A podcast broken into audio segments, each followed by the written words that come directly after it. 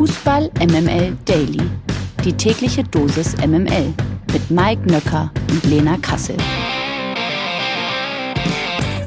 Einen wunderschönen guten Morgen. Es ist Donnerstag, der 14. Juli. Hier läuft gerade bei euch auf den Geräten eures Vertrauens, wo auch immer ihr seid, Fußball MML Daily. Und das heißt, Lena Kassel und Mike Nöcker sind in the house. Yeah. Gumo. Gumo. Alles klärchen? Alles klärchen, mein Bärchen. ich hasse dich schon jetzt. Hey, warum? Du wolltest Nöckerchen nicht mehr, dann mache ich jetzt halt Bärchen. Ja, aber muss es immer eine Verniedlichungsform sein? Ich hasse das. Irgendwie mit Mikey und Nöcki und Nöckchen und blah. Ich sag ja auch nicht Lenchen zu dir.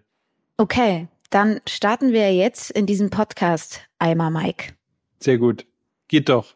Weiber, immer Weiber.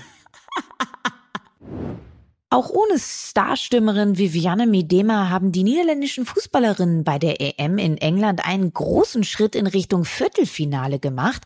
Der Titelverteidiger besiegte am gestrigen Abend Nachrücker Portugal mit 3 zu 2 und hat mit vier Punkten als Tabellenführer der Gruppe C das Weiterkommen dicht vor Augen.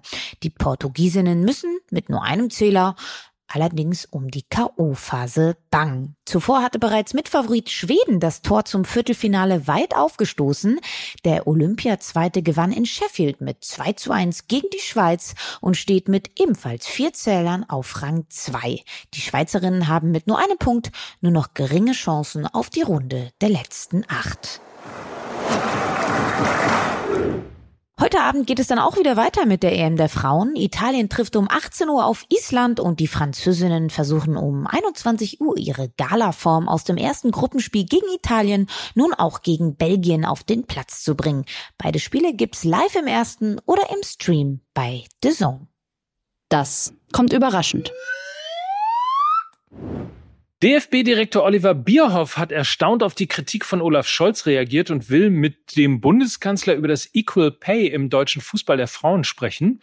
Mich wundert die Aussage, ich lade ihn gerne ein, dann kläre ich ihn ein bisschen mal über die Zahlen auf. Das sagte Bierhoff kurz vor dem EM-Spiel der deutschen Fußballerinnen am Dienstagabend gegen Spanien in der ARD.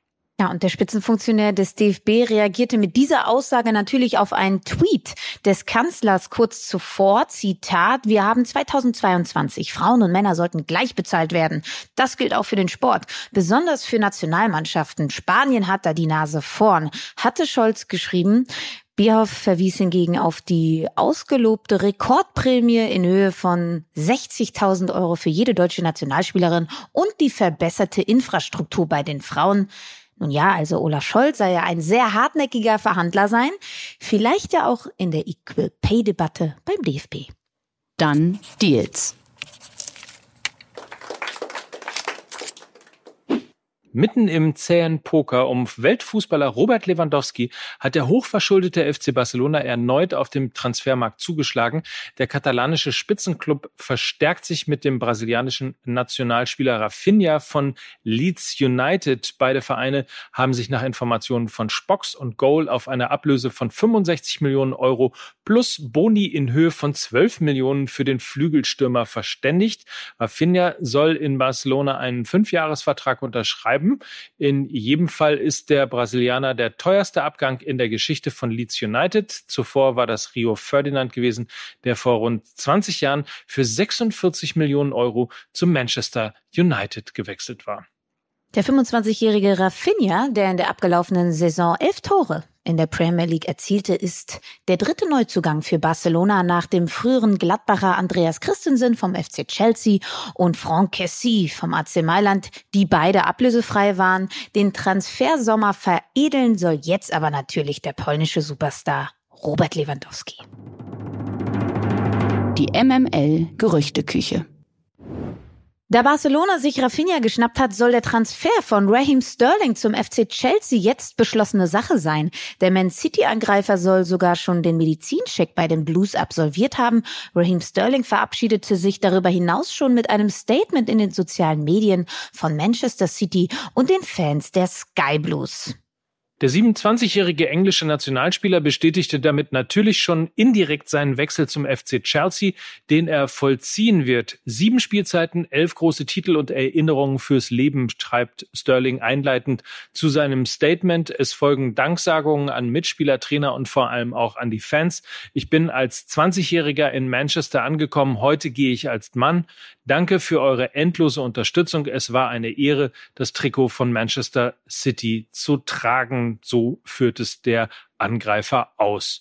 Sterling wechselte im Sommer 2015 als Supertalent für mehr als 60 Millionen Euro vom FC Liverpool zu den Citizens.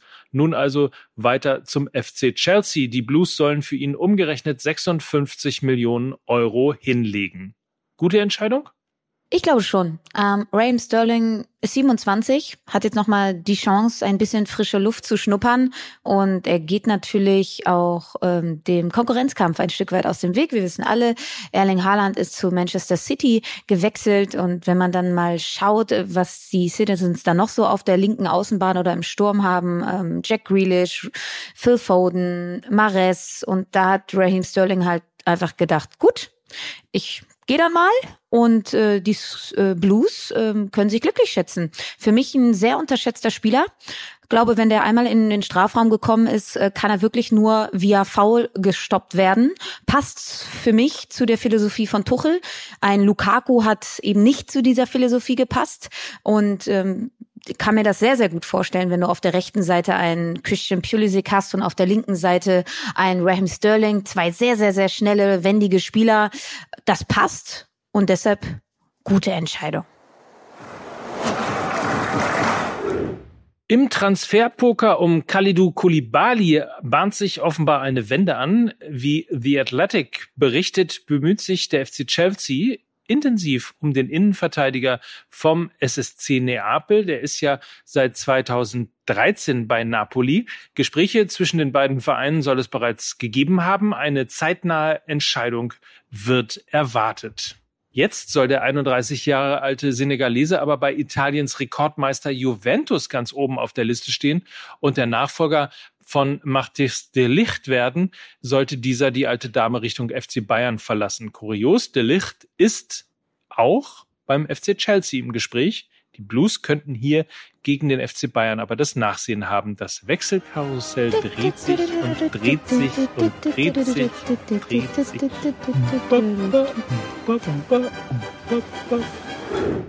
Auch in der Bundesliga bahnen sich die nächsten Transfers an. So soll der Bundesliga-Aufsteiger Schalke 04 unmittelbar vor einer Verpflichtung von Alex Kral stehen. Der Mittelfeldspieler steht eigentlich bei Spartak Moskau unter Vertrag, nutzt aber die von der FIFA bis 2023 verlängerte Sondertransferregelung für ausländische Profis in Russland und der Ukraine infolge des Angriffskrieges. Somit hat Schalke die Chance, den Tschechen günstig zu bekommen. Geplant ist eine Leihe ohne Kaufoption. Kral, der die letzte Saison auf Leihbasis bei West Ham United gespielt hatte, könnte bereits am Mittwoch seinen Medizincheck absolvieren und ins Trainingslager nach Mittersill nachreisen. Ja, und Kral stand auch bei der alten Dame aus Berlin auf dem Zettel. Die sind jetzt in Moskau aber anderweitig fündig geworden und sollen nach langem Visa-Problemen nun endlich die Verpflichtung vom nigerianischen Nationalspieler Sidera Eyuke vermelden können. Hertha leiht den Linksaußen von ZSKA Moskau wohl für eine Saison aus, allerdings ohne Kaufoption. ZSKA hatte vor knapp zwei Jahren eine Ablöse von 11,5 Millionen Euro an Herentwen bezahlt und den schnellen Rechtsfuß mit einem Arbeitspapier bis 2024 ausgestattet. In der russischen Premier Liga verbuchte Ejuke in 55 Spielen 10 Tore und 8 Assists, vor allem gegen Dynamo Moskau. Die Ex-Mannschaft des neuen Hertha-Trainers Sandro Schwarz trumpfte er regelmäßig auf. Jetzt soll er also für Schwarz und sein Team Tore schießen.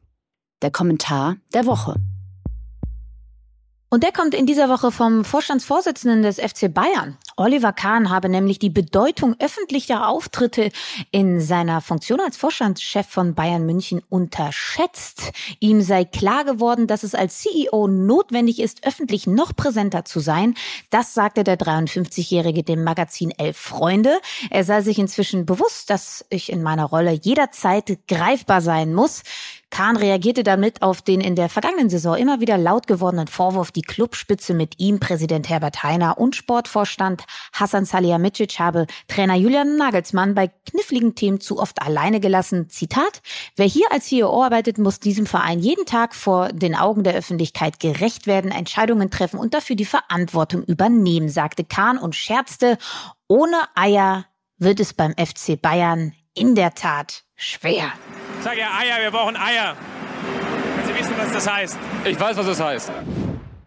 Mike, ich habe bis auf das Bastard zu Lewandowski jetzt ähm, in den letzten Wochen auch noch nicht so viel öffentlich gehört. Du?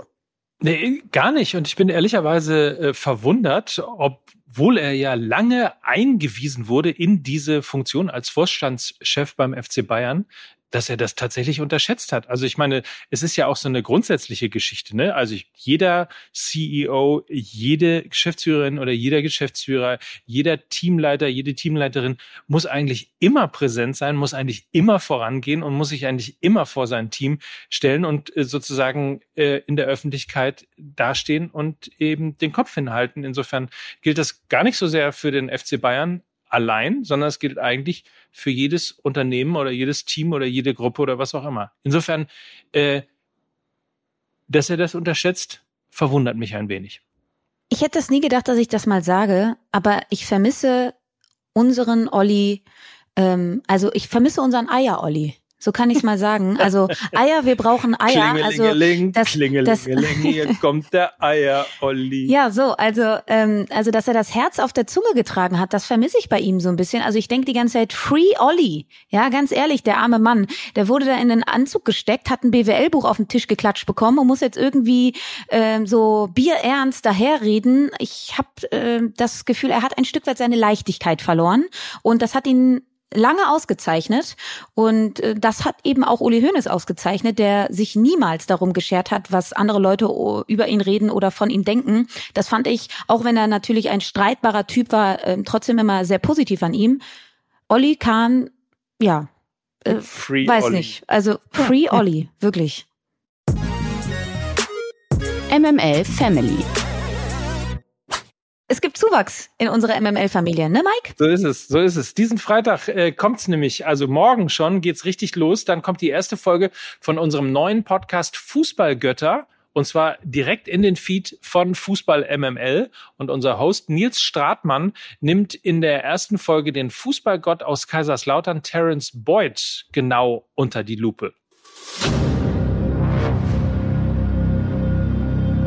Es gibt Momente, die ein Spiel entscheiden in denen die Welt den Atem anhält, der Fußballgott eingreift. Aber was ist eigentlich der Fußballgott? Und an was glauben eigentlich die, die selbst für Fußballgötter gehalten werden?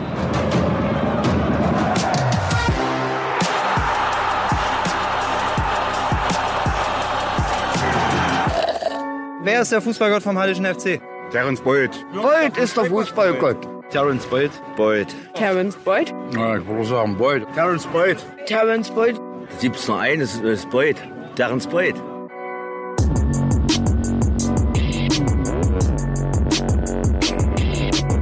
Also cooler Typ und macht seine Tore. Ist schon ein korrekter Typ. Finde ich klasse. Dass es solche Fußballer noch gibt, die so offen und ehrlich sind. Der kann gut köpfen. Ein Mensch wie du nicht, also man kann ihn nicht wunderbar unterhalten. Er ist immer ansprechbar und er kämpft bis zum Schluss. Ende. Einmal frei.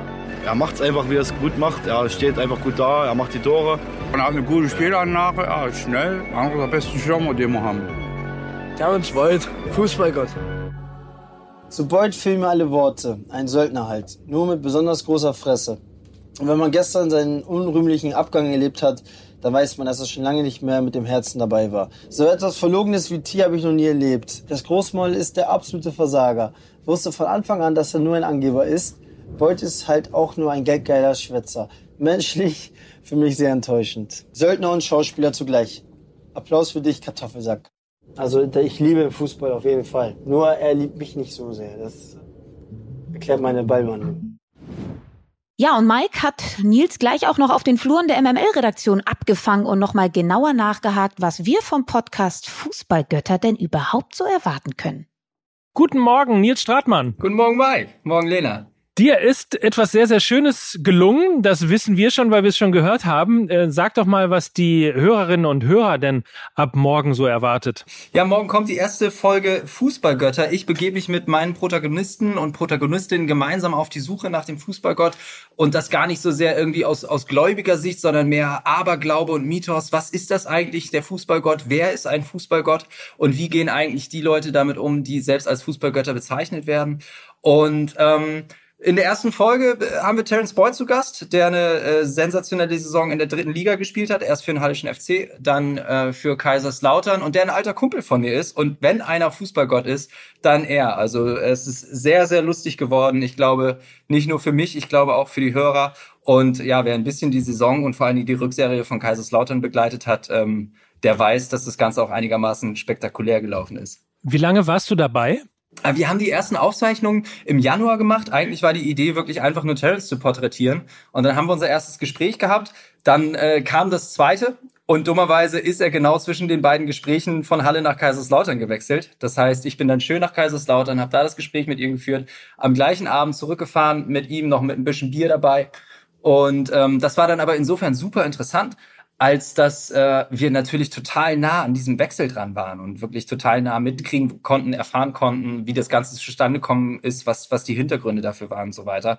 Und dann war das Gute für Terence, das Schlechte für uns, für die Produktion, dass diese Saison von Kaiserslautern so überragend gelaufen ist. Also überragend mit allen Höhen und Tiefen am Ende in der Relegation gegen Dresden bei einem irrsinnigen Spiel ähm, der Aufstieg dann, was bedeutete, okay, wir müssen unbedingt nochmal mit Terence sprechen, bevor wir, äh, bevor wir das Ganze äh, hochfahren. Das heißt, ich war jetzt äh, vor ein paar Tagen nochmal bei ihm, habe da das letzte Interview mit ihm geführt und vor allen Dingen haben wir, und das ist ja das Besondere an dem Podcast, ähm, es ist nicht nur ein reiner Interview-Podcast, sondern es ist ein Reportage-Podcast. Wir haben richtig geiles Material, wir haben die Original-Tonspuren von der DFL gekriegt, wir haben, äh, wir haben professionelle Kommentatoren, die uns die Saison, Saison nochmal nacherzählen, ähm, wir haben Original-Atmo, die ich selber gesammelt habe äh, vor dem HFC-Blog, wo sie da rumschreien und so weiter. Also ähm, es ist seit langem mal wieder ein richtig, richtig fettes Herzensprojekt von mir und äh, ich bin richtig stolz drauf. Ich freue mich total drauf. Sehr gut. Ich freue mich auch drauf und alle sollten sich drauf freuen. Eine Frage habe ich dann ja noch, doch noch. Das ist ja wahrscheinlich nicht der einzige Fußballgott, den du vors Mikrofon holen willst. Kannst du schon ein bisschen verraten, was gegebenenfalls noch kommt? Oder wo du dran bist? Die nächsten Folgen ähm, werden auch sehr schön. Auf eine freue ich mich besonders. Äh, da darf ich dann, äh, wenn alles hinhaut, nach Mailand fahren und im San Siro Töne aufnehmen. Da wollen wir nämlich mit Robin Gosens eine Folge machen. Dann wollen wir eine Folge über Borussia Mönchengladbach machen. Äh, gemeinsam, wenn alles hinhaut, mit Christoph Kramer und äh, Thorsten Knippers, dem Stadionsprecher. Da wird es vor allen Dingen darum gehen, welche Macht haben eigentlich die Fans bei so einem Spiel? Wie können die das Spiel beeinflussen? Ist da vielleicht auch eben so, so ein so ein mythisches Fußballgott-Ding drinne. Und dann wollen wir natürlich mit den Fußballgöttern in Schwarz sprechen, beziehungsweise mittlerweile sind sie auch bunt, mit äh, Schiedsrichtern. Und äh, wenn alles hinhaut, werden wir da Patrick Ittrich, Dennis Aitikin und Sven Jablonski dabei haben. Also alles geile Leute. Ich glaube, das werden alles wahnsinnig interessante Gespräche und vor allen Dingen auch echt, echt interessante Einblicke. Freue ich mich selber drauf. Ich drücke die Daumen auf jeden Fall. Morgen geht's los im Kanal von Fußball MML. Ähm, ich hoffe, es wird was. Ja, ich auch. Gut. Euch jetzt luck. noch einen schönen Morgen. Bis dann. Ciao, Nils. Ciao. So, da kommen also nur wahnsinnig geile Sachen auf uns zu, Mike. Ähm ja, und man muss mal sagen, es ist tatsächlich der erste Storytelling-Podcast aus dem Hause MML. Also ähm, nicht nur ein neuer Podcast, den wir ja schon haben, mit dem Daily hier beispielsweise, mit dem Nachholspiel oder eben auch äh, mit äh, Ewald Lieden und Michael Born im 16er. Das ist äh, Storytelling made by Nils Stratmann zum ersten Mal in der MML-Familie.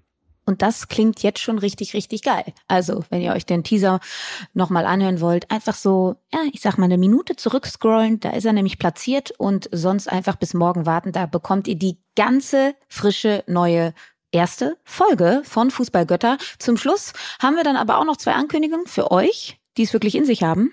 Denn in der morgigen Folge, ich habe es Mike die ganze Woche versprochen, in der morgigen Folge gibt es pünktlich zum Start der zweiten Bundesliga ein zweite Liga Spezial und zwar mit dem HSV Sportvorstand Jonas Bocholt. Yay! Yeah. Ja, man muss ja, hier können. HSV so Sportvorstand Jonas Bolt.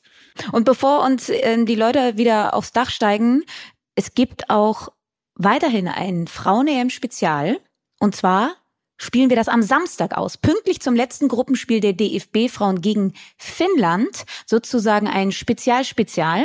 Und diesmal sprechen wir mit Ex-Nationalspielerin und The Zone-Expertin Julia Simic. Was? Was ein Line-up, oder?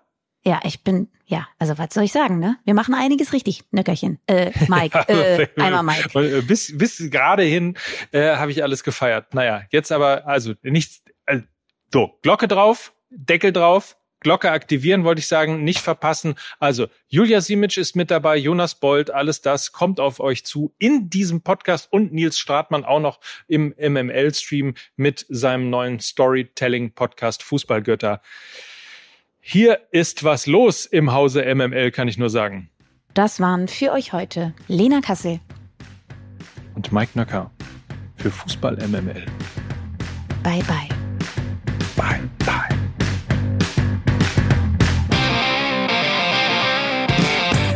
Dieser Podcast wird produziert von Podstars bei OMR.